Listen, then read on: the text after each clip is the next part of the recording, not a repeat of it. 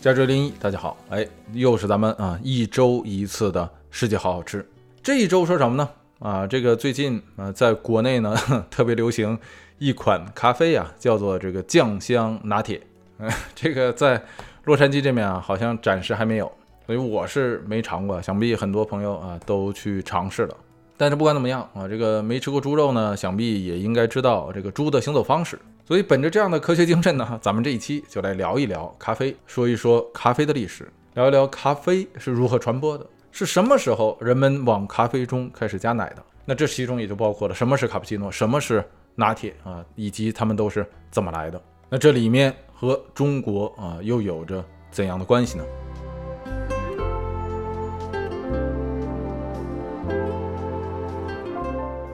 其实说到咖啡呀，以及咖啡的历史，咱们在啊那个长篇的收费节目《这个中东往事》之中呢，详细的说过。咖啡啊，首先来说呢，它的这个起源呢，啊有多种的说法。有说呢，这是最早起源于北非埃塞俄比亚的卡法；也有说呢，是起自于呃这个也门。但是不管哪种说法啊，这个咖啡都是源自于阿拉伯世界啊，这一点是不可否认的，并且它也是最早在阿拉伯半岛上的这个麦加被。广泛的引用的，那到了奥斯曼时期啊，也就是奥斯曼帝国时期，奥斯曼征服了整个中东世界，那咖啡作为麦加文化的一部分，也就被传入了奥斯曼帝国。这种啊能够提神的饮品，在奥斯曼帝国受到了广泛的爱戴，尤其是在军队之中。所以从此之后，随着奥斯曼帝国的这个攻城略地，奥斯曼帝国的军队啊，就是当初苏丹的 Janissary 啊，就是所谓的禁卫军，走到哪里，咖啡这种饮品。就被带到哪里。那由于奥斯曼帝国，那在一四五三年由征服者啊苏丹穆罕默德二世最终彻底的征服了东罗马帝国的首都啊，或者说拜占庭帝国的首都君士坦丁堡。所以呢，呃，这个咖啡在欧洲的呃这个传播或者说流行呢，也就有了多种不同的说法。其中之一呢是说啊，这个咖啡是在这个时候，也就是一四五三年啊，被这个奥斯曼帝国的军队带入君士坦丁堡。由此使得这个君士坦丁堡啊，后来被更名为这个伊斯坦布尔，成为了咖啡在欧洲传播的原点。那这是一种说法，另一种呢是说呀，啊，这个要在这之后很多很多年，一直到奥斯曼帝国最后一次试图攻占维也纳的时候，那是什么时候啊？咱们在讲可颂的那个历史的时候提过这个故事，是吧？是在。一六八三年七月啊，这个这次围城一共就只耗时了一个多月，到九月中旬就结束了。说是在这次这个维也纳围城之后，波兰的援军在这个奥斯曼帝国的军队的啊这个未收拾完的这个营地之中啊，发现了很多啊这个用麻袋装的这种神秘的豆子。哎，波兰军队一看说这东西没见过呀，啊，赶快给我们的国王啊看看。所以呢，于是就把几麻袋的咖啡豆啊，这个献给了他们当初的这个波兰国王，同时也是立陶宛大公约翰索维斯基三世。由此，咖啡这种饮品就开始在欧洲大陆广泛的被传播啊，这个从啊波兰开始。那大家可想而知，这一传说深受波兰人的啊这个拥护和爱戴。所以波兰人长时间以来啊是很骄傲的，认为说这个咖啡呢是从波兰开始传播的啊，并且欧洲的第一家咖啡馆呢是在波兰。哎，这就如同啊咱们之前在讲可颂啊这个牛角面包的历史的时候说的一样。那这种啊战争啊战利品呐等等的这种说法呢，是很容易被掺杂进去啊这个民族情绪的，所以基本上是不太靠谱的。这个原因有很多，想必大家也能够想得到。首先来说，就是即便作为战利品，欧洲的或者说波兰的军队能够拿到很多的这个咖啡豆，但是大家就想，仅限于一次战役，你这个得来的这个咖啡豆再多，几百上千麻袋，了不起了吧，是吧？也够多的了，是吧？但即便再多，由于你不能够生产咖啡，你那个咖啡豆，呃，首先来说肯定是烘焙过的嘛，要不然的话，人家军队也不会带着，是吧？生的咖啡豆很容易腐烂。所以，奥斯曼帝国的军队行军打仗的时候，拿到咖啡豆啊，这个随时喝的这种肯定是熟的咖啡豆。你拿到了，你也不能够种植啊，你不能够种植，你这点咖啡是吧？你你就不可能成为一个传播的源头。退一万步讲啊，就算波兰能够在当初拿到生的啊新鲜的咖啡豆，就波兰那气候，它也种不了咖啡，因为大家知道，咖啡树是热带作物，当咖啡树所在的环境低于三十摄氏度以下的时候，这个咖啡树就有死的危险。那波兰在什么地儿啊？大家知道是吧？挨着俄罗斯，那是什么气候啊？是吧？全年它也没有几天说真正气温超过三十度。那波兰又不是一个在大航海时代有海外殖民地的国家，是吧？所以无论如何啊，这个波兰都不可能成为咖啡在欧洲传播的源头。所以这样的故事啊啊，这虽然它受到广泛的传播，但是它就正如咱们前几期讲的可颂与牛角面包的那个传播故事最流行的那几个说法一样。哎，它听着好听，听着很传奇，因为里面掺杂了大量的这个文化背景和民族情绪。但是啊，它不可能是真的。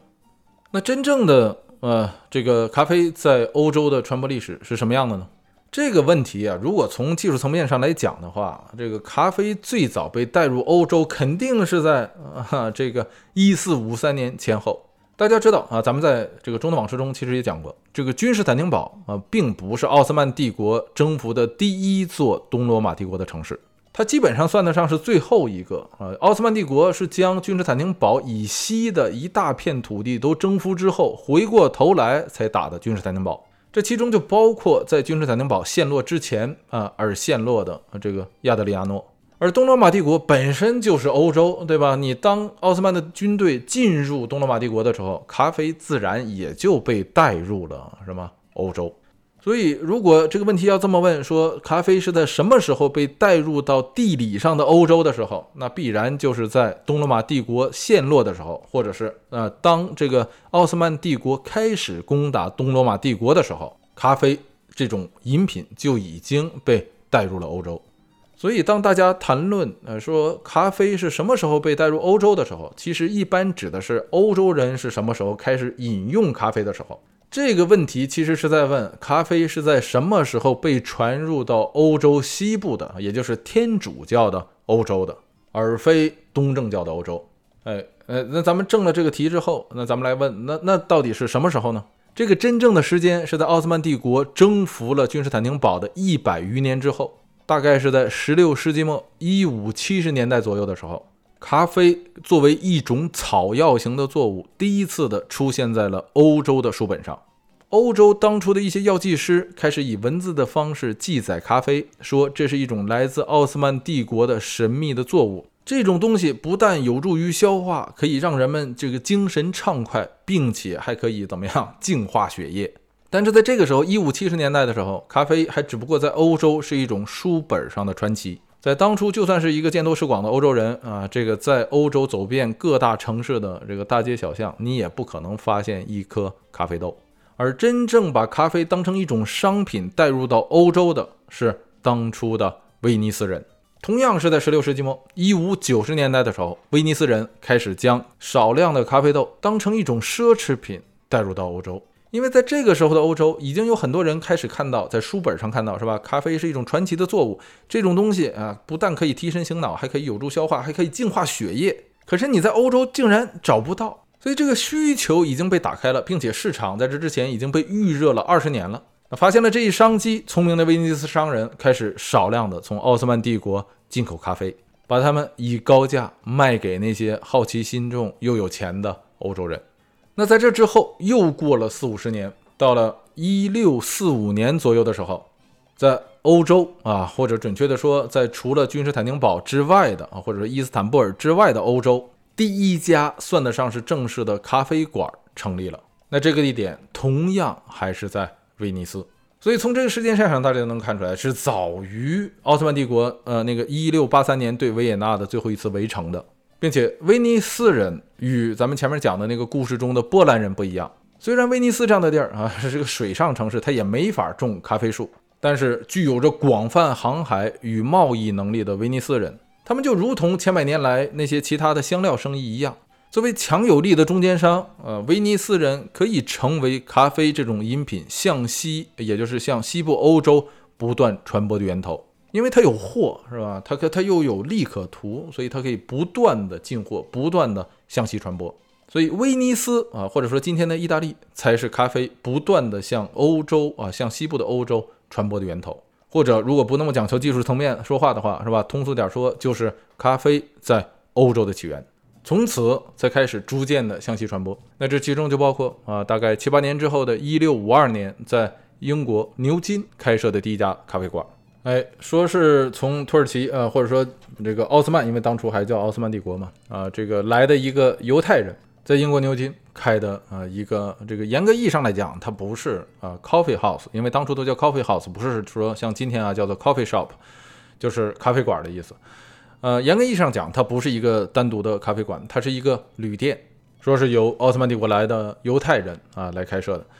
呃，这个说法呢稍微有点儿啊这个悬，为什么呢？因为这个英国大家知道，咱们在讲中东往事的时候说过，是吧？有一个叫做犹太驱逐禁令，这个犹太驱逐法呀，从一二几几年，就十三世纪开始，一直到一六五一年。但是前后近三百年的时间里头，不光是英格兰驱逐了自己所有的犹太人，并且不允许外来的犹太人进入犹呃这个英格兰。那到一六五一年，这个法令刚刚废除，并且在这废除之后啊，有很长的一段时间里，即便法律上允许，但是在英格兰的这个世俗社会之中，仍然对犹太人是不接受的。所以你说，一六五一年这个犹太驱逐法令啊，这个刚刚在英格兰被废除，然后就在牛津来了一个从奥斯曼帝国来的犹太人啊，在这儿开了一个旅店，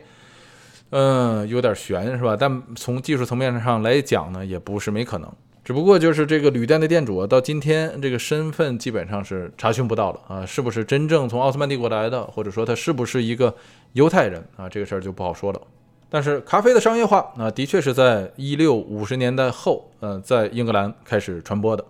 哎，但是不管怎么样，这是这个英格兰的这一段的啊这个历史。说回到欧洲，呃，咖啡的传播历史，那它的起源就是咱们刚才说到的这个威尼斯，就是今天的意大利。那也正是因为如此，是吧？大家一提到说在今天说欧洲哪儿的咖啡最好啊，整个西方世界吧，说哪儿的咖啡最好，哪儿的人啊最会喝咖啡，那大家自然想到的就是。意大利，所以这是咖啡在欧洲开始传播的历史起源。那下面这个问题就是，欧洲人是什么时候开始广泛种植咖啡的呢？那就是咱们上面刚刚说过的，就是当咖啡馆在十七世纪中叶，也就是一六五几年左右开始在欧洲啊设立并且广泛传播的时候，咖啡的需求在欧洲被扩大。那聪明的这个中间商们是吧，就开始想了，说我要是不断的从奥斯曼帝国那儿进货，然后我再卖，我这中间挣的钱太少了。我要是想将我产品的利润最大化，那我最好的方式就是我自己开辟种植园，自己去种植咖啡。这个想法最初想到的当然是还是意大利或者说威尼斯人。可是问题是这样啊，这个正是由于威尼斯离这奥斯曼帝国太近。离地中海的出海口太远啊，所以呢，这个威尼斯人在海外是鲜有这个殖民的，所以这样的想法，即便他们有啊，但是也很难在海外实施。所以这第一批啊，这个在海外尝试去种植咖啡的，是当初的有海上马车夫之称的荷兰人。荷兰的东印度公司最初将新鲜的咖啡豆从奥斯曼帝国以走私的方式带到了这个离印度次大陆最近的那个岛上啊，也就是西兰啊，今天的斯里兰卡，尝试在那里种植。但是这第一次尝试失败了，原因有很多种啊，什么缺乏种植经验呢？移种啊，土壤不合适啊，病菌伤害呀，啊，这个缺乏人力呀，等等等等啊。总之，这第一次尝试失败了。这时候的时间点呢，应该是一呃十七世纪的后半叶了啊，大概是应该是一六五八年以后的事儿。在第一次尝试失败之后，荷兰人就换了个地儿啊，重新试图种植。那这个地儿是哪儿呢？就是这个荷兰在这个东南亚的另一个重要的殖民地啊，或者说在当初还是一个贸易站，那就是印度尼西亚。准确的说是印度尼西亚的爪哇，那就是这个著名的现在呢 这个计算机语言是吧？Java 啊，J A V A 那个地儿，那大家知道它是一个岛，所以咱们也叫做爪哇岛。哎，在那里进行第二次尝试，结果呢大获成功。这是咖啡第一次在阿拉伯世界以外的地方种植获得成功。那这个地方就是印尼的爪哇岛。所以今天说到说，呃，这个在亚洲哪儿的这个咖啡很出名，那可能很多人想到的就是 Java 啊，就是印尼的爪哇岛。当然，今天可能很多朋友听到 Java 这个词，可能更多想到的是那门计算机的语言。但其实这个语言的命名和这个历史也有一定的关系嘛。啊，正是由于这个爪哇的咖啡很出名，所以呢，在这个当然也很便宜嘛，它的那个种植量非常的大，所以呢，这个计算机语言就 Java 这个程序的计算机语言在开发的时候，这个开发团队喝的这个咖啡，在当初都是来自 Java 的，就是爪哇的。当他们开发的差不多的时候，打算给这个程序进行命名的时候，就选择了啊他们常喝的啊这个咖啡 Java 啊爪哇这个名字来命名。所以你看大家这样一联系的话，是吧？历史和今天它就联系到一起了。哎，那这就是咖啡开始被广泛种植的历史。到了今天呢，大家都知道这个咖啡最大的产地是哪儿的啊？那那那就不是爪哇了啊，也不是啊这阿拉伯世界，而是巴西。其实今天的这个中国也是世界主要咖啡产地之一啊啊，能大概排在前二十名以里啊。这个云南呢、海南呢都是非常大的这个咖啡种植地。而中国与咖啡的联系啊，呃，也 这个不仅于此。咱们前面说到了这个咖啡的历史，咱们往下就来说一下这个咖啡的饮用方式的发展变化。呃，大家知道，在这个奥斯曼帝国时期，或者说在这之前的阿拉伯世界。喝咖啡这件事儿是不加奶的啊，是绝对不可以加奶的。这个事儿到今天也是这样。如果呃大家今天去这个土耳其旅行或者说游玩的话，你在伊斯坦布尔的任何一家这个凡是正宗一些的咖啡店啊，这个土耳其式的咖啡店啊，不是说那种西式的，你找个星巴克那肯定是 肯定可以。但是如果你在一家当地的这个纯正的土耳其咖啡店的啊，这个土耳其式咖啡店的这个咖啡店里要一杯咖啡的话，你说我想加点奶，他是绝对不会给你加的。在你的强烈要求下，也许他会给你单独的盛一杯奶，说你爱加你自己加。但是他在给你上这咖啡的时候，是绝对不会往里面放奶的。而说到他的那个烹饪咖啡的方式，也是非常传统的。那大家知道，越传统的东西，其实它反倒越简单啊。这个怎么做呢？就是把咖啡。豆首先来说磨碎啊，磨成粉末，然后用土耳其特殊的那个传统的煮咖啡用的那个小杯子啊，叫做 iblik，一般大家知道是用铜做的，然后有一个非常长的一个长柄。煮的时候啊，是先往这 iblik 里头放入这个凉水，然后往这个凉水中直接兑入这个咖啡的粉末，然后用勺子把它搅匀，搅匀之后再放到加热器上。这个加热器可以是炉台，可以是炭火，也可以是那个土耳其传统的那个热沙子。像咱们前面说的，它这个杯子本身是铜的，导热非常的快，它那个长柄非常的长，就是为了这个隔热用的，要不然你这个手握不住嘛。所以它那个插到那个热的沙子堆之中之后，很快它那个咖啡就会煮沸，一旦煮沸，马上就要拿出来。你拿晚了，撤撤火撤慢了，这个咖啡就会变得非常的难喝，非常的苦涩。然后趁着它热的时候，倒到你那个小杯子里，哎，倒一会儿以后，马上再回到这个沙子中加热，再沸了再往里倒。如此反复，直到你那个 EBLIK 啊，就这个加热器空了为止。整个过程之中，大家听到这个咖啡没有任何的过滤，所以说你那个粉末煮完以后，大家能够想到里面你倒进去以后就会很多的那个咖啡渣子。你在喝的时候，你就是这个等着这个咖啡渣子沉淀之后，因为你倒到那个杯子里头以后，本身也很热嘛，所以你不能马上就喝，烫死了。喝的时候，那说实在，你也难免就让那个咖啡渣子会进到你嘴里一些。但是绝大多数会留在那个杯子的底部。哎，它传统的时候就这么喝啊。你以加糖，有的人现在是把糖直接搁到那个咖啡杯中，然后搅匀。但是更传统的方法是你把那个糖啊先放嘴里，然后你再就着这个咖啡喝。所以大家看啊，它不光是不加奶啊，它它连咖啡过滤都不过滤。这就是咖啡最早的、最原始的，你当然也可以说是最正宗的饮用方式。那正是因为如此，当咖啡传播到欧洲的时候，很多欧洲人是不可接受的，说这这这这什么玩意儿？一喝满嘴渣子是吧？你这个东西怎么喝呀？所以当咖啡在欧洲广泛开始流行的时候，一大课题就是如何将咖啡的这些渣子过滤掉。由此，在欧洲以及欧洲的这一些主要的殖民地，包就包括印度是吧？发明出来了各式各样的不同的过滤咖啡的方法。那其中啊，包括你像印度的过滤方法啊，法式的那个法亚。在这些的基础上，后来又发展出来金属的漏斗，然后变成呃这个纸质的这个过滤纸等等等等，一直到今天啊，过滤咖啡的方法也都这个相应个人的爱好啊不同。有些人喜欢说那个咖啡油一些的啊，所以他就可能喜欢这个法式的那个法压。有些人喜欢说我要滤掉那些咖啡油，因为很多人觉得说那个咖啡的哎那个油之中有对心脏不好的成分嘛，所以用那个纸的漏斗去。滤掉那些油的效果是最好的，哎，那就是这个过滤型咖啡的由来。但是到今天，在这个土耳其，在这阿拉伯，你要是喝咖啡的话，仍然是不过滤的。包括你在阿拉伯世界，你像阿曼呢、沙特呀、阿联酋啊等等等，你喝咖啡的时候就是拿一个那个银制的或者锡制的咖啡壶，把咖啡粉末放里头，然后加入热水，就这么喝啊，不过滤。哎，你要说这为什么呢？为什么说到今天啊，这个土耳其人、阿拉伯人仍然用这种最原始的喝咖啡的方法呢？很多欧洲人都问说，你为什么这土耳其咖啡啊不过滤呢？为什么阿拉伯咖啡不过？这就如同像是在问这个中国人说你为什么喝茶的时候不喝那个纸袋的茶一样，他说？那很多欧洲人不理解啊，说你中国的那个茶那那么多叶子是吧？你在那飘来飘去，你吹喝的时候还得吹一吹才能喝。其实和这个道理是一样的，因为那是人家那个传统文化的一部分。过滤后的咖啡啊，你是喝的很清澈，喝喝的这个很痛快。但是就如同用纸包的呃那个茶包一样，你就就是少了一种文化特色以及呃这个喝的时候的乐趣。就像中国人在喝传统的茶叶的时候，是吧？无论是绿的也好，红的也好，还是不红不绿的，像什么铁观音也好，看着这个茶叶在茶碗之中的这个漂浮啊，或升或降啊，是一种乐趣。就包括你喝的时候用那个那个盖碗的盖子去撇掉那个茶叶，或者是你吹一下的时候，它是喝茶的一种乐趣，它是非常重要的那个茶文化的一部分。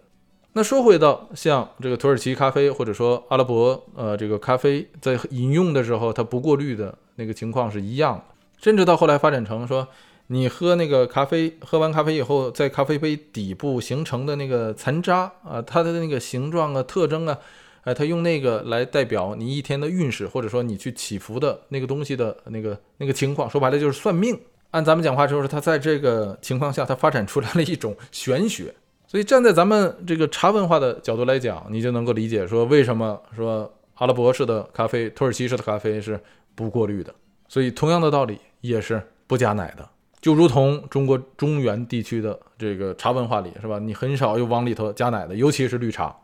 可是，一件有意思的事儿是，就是你这个咖啡是什么时候开始往里加奶的呢？哎，这要说到说咖啡是怎么想到说往里头加奶的，这种喝法是怎么来的？那这件事情却和中国有着直接的关系。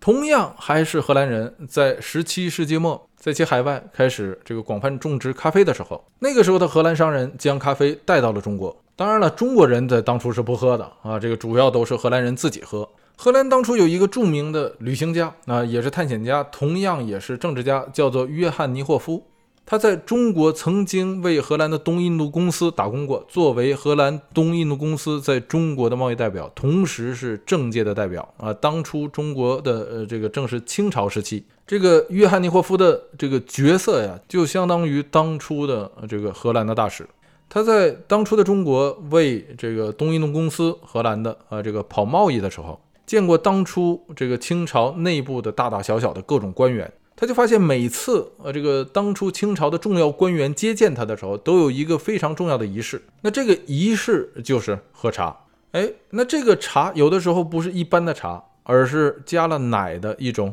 奶茶。大家知道清朝时期这个奶茶呀，在这个宫廷啊和当初所谓的那个贵族的这个阶层之中，是一个非常重要的饮品，既很流行。同时呢，也是这个重要仪式的一部分。这当然和清朝当初的统治阶级，也就是这个满族人的那个饮茶习惯有关。那大家知道，在当初的这个边疆地区，你无论是这个满族啊、蒙古族啊，啊，包括在新疆，这个喝奶茶都是一个常见的饮茶方式。而其实回溯到这个唐朝期间，当这个唐朝人煎茶的时候，或者说烹茶的时候，这个往里面放奶也是一种常见的这个饮法。哎，但是不管怎么样，当这个荷兰商人到达这个中国的时候，发现奶茶是当初上流社会的一种非常流行和常见的饮品。于是说，哎呀，那我这个呃咖啡里头是吧？我天天喝的这个东西里头，是不是也可以往里面放奶呢？哎，一试那自然是很好啊！你说这是个多伟大的发现呢？所以从此之后啊，这个荷兰人就将咖啡与牛奶搭配饮用了。那这种咖啡加奶的方式又流回到欧洲，马上受到了什么广泛的接受和欢迎，这就是咖啡与奶的渊源。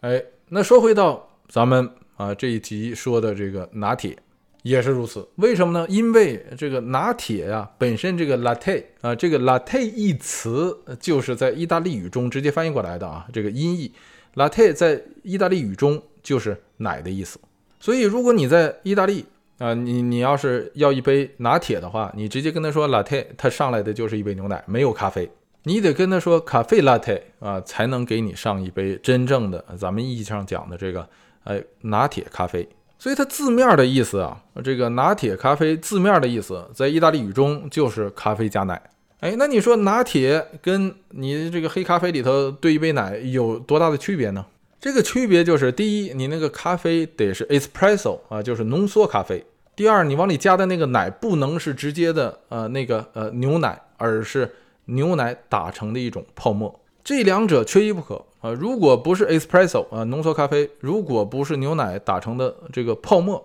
那这个东西它就不是拿铁咖啡，它就只是咖啡加奶。所以正是因为如此，拿铁咖啡的历史非常的短，是在一九五十年代之后才真正的开始的。因为它的出现前提是得真正等到浓缩咖啡机，也就是 espresso machine 啊，真正这个被发明以后才出现。什么是浓缩咖啡机啊？现在大家都知道是吧？因为如果现在大家去咖啡店的话，无论是什么咖啡店，基本上用的那个咖啡机都是浓缩咖啡机，也是这个所谓的 espresso machine。经过这种机器冲出来的咖啡啊，它的那个液体的那粘稠度啊非常的高，甚至有点像油一样啊。也有人说像那种用温水泡过的蜂蜜一样。指的是那种流体状态啊，要比普通的那个滴漏咖啡和呃那个咱们前面讲过的用那个热水冲出来的那样的咖啡的那个浓度要高得多。因为这种呃所谓浓缩咖啡机啊，就是 espresso machine 呢，它是用呃极高速和极高温度的热水，甚至是那个热水的蒸汽啊，快速的通过啊这种精密研磨之后的咖啡粉末，最终将这个冲出来的咖啡收集到很小的杯子里。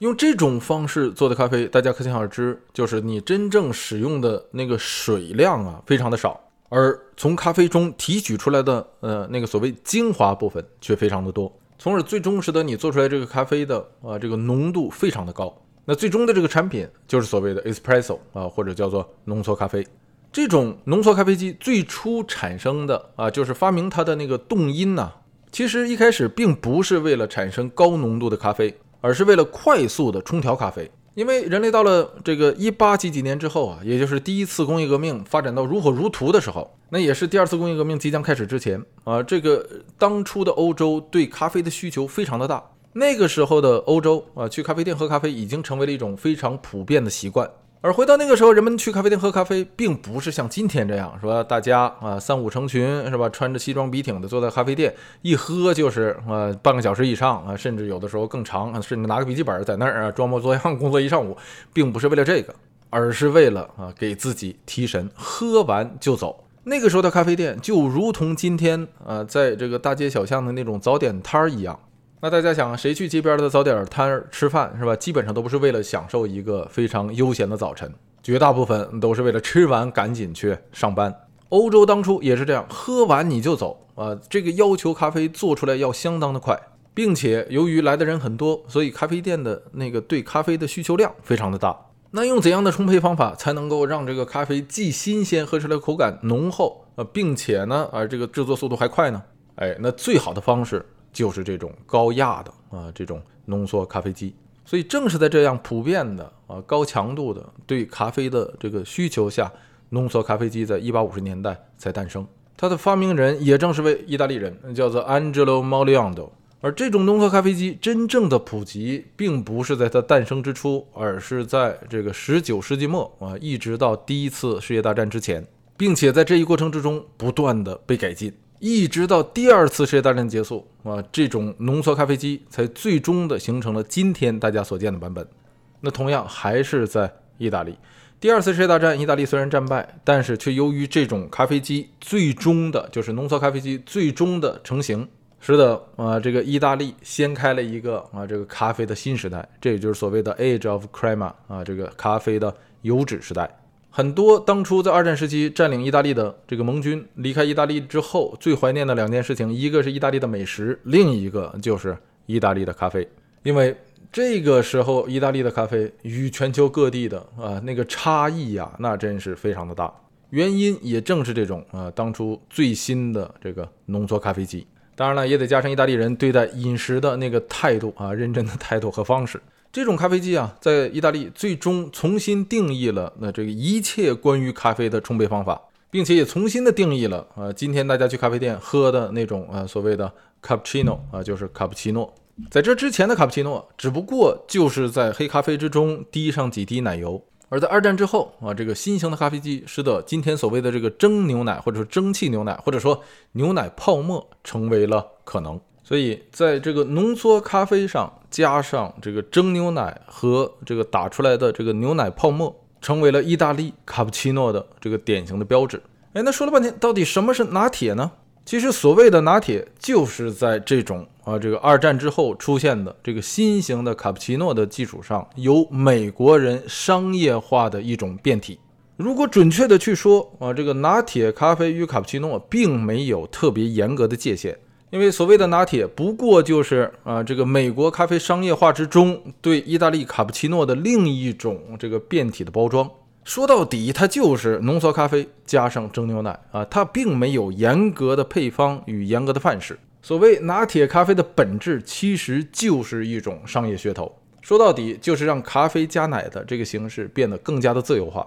说的简单一些啊，就是咖啡加蒸牛奶，或者说热牛奶，或者说牛奶泡沫，只要不是卡布奇诺，剩下的一切都可以叫做拿铁。所以大家不需要看啊，那个咖啡店的那些所谓的范式啊，其实都是扯淡啊。比方说什么三分之一的牛奶泡沫啊，三分之二的牛奶泡沫啊，二分之一的牛奶泡沫啊，等等等等，这些只不过都是商业噱头。每一家咖啡店基本上都有自己的方法啊，这个东西没有所谓统一标准。说的再直白一些，一切的拿铁都是一杯没有做好的卡布奇诺啊，尤其在意大利人眼中 尤是如此。但是这不代表说拿铁不好，正是由于拿铁的这种无拘无束的方式啊，这个冲泡的方法，所以拿铁可以有无数的变体，什么 macchiato 啊啊，什么 mocha 呀，甚至可以变成豆浆拿铁，还有今天大家流行的是吧，所谓酱香拿铁。所以可以这么说，拿铁充分的体现了美国在咖啡上的呃这个拿来主义。可以说，在这一点上，意大利人快啊烦死了啊！这个意大利人对这个拿铁的感觉，就如同对夏威夷披萨一样，是吧？这个披萨上面撒上菠萝，在意大利人眼中是不可接受的。很多呃，这个意大利的传统咖啡馆中的这个菜单上是没有拿铁啊这道咖啡的，只有什么卡布奇诺。如果你硬要一杯说咖啡 latte 啊，就是拿铁咖啡的话，那么基本上给你上来的是一杯浓缩咖啡加上一杯热牛奶。是不会给你搞出一杯啊像美式的这样这个拿铁的，更不要说什么拉花了啊！这这种东西在意大利人眼中就有点像呃，咱们你去这个中餐馆是吧？你你点个菜，他给你雕拿萝卜雕出个凤凰来一样啊，那个感觉就是华而不实的。并且更有意思的事儿是，即便是这个卡布奇诺，如果大家去意大利旅游啊，去一个咖啡店，你如果中午之后进了咖啡店，你点卡布奇诺是会被人家笑话的。在意大利的这个传统饮食文化之中啊，这个中午过后是不喝卡布奇诺的，就有点像咱们的那个豆浆油条一样，很少有人说中午晚上吃的是吧？这个只把它当成是一种早餐。卡布奇诺在意大利也是这样啊。很多人说为什么不在中午之后点呢？是因为说意大利人相信说牛奶这种东西在呃这个中午之后对人的那个消化不好。哎，但是这其实也只不过是一种什么事后强补的方法，就是给他找的解释。而长时间以来，意大利人的确就是不在中午之后喝卡布奇诺。当然了，时代在发展，是吧？事情在变化，也不一定说每个意大利人都这么做啊。但是这就是他的传统的饮食文化。那在这一点上，在对于没有饮食文化的啊这个美国人眼中是很难理解的了。就如同很多人如果没听过啊咱们这期节目的话，可能是很难理解，说拿铁不过就是这个卡布奇诺在二战之后发展出来的一种。商业包装或者说商业变体而已，好吧，那咱们这一期就说到这里。如果大家对图文更感兴趣，可以关注咱们的公众号，微信公众号五个字：加州一零一，加州汉字一零一阿拉伯数字。稍后有时间的时候，我会把这个图文在这个咱们的公众号发出来。如果大家想听到更多啊，在除了订阅这个世界好好吃这个子频道之外，可以关注咱们加州一零一的主频道。搜索加州一零一即可找到。最后的最后啊，这个大家喜欢这个节目的话，不妨把它分享给你的亲人和朋友们，让我们一同来通过饮食了解世界，了解这个世界的历史。那好吧，咱们这一周就说到这里，欢迎大家收听加州一零一世界好好吃，下周接着吃。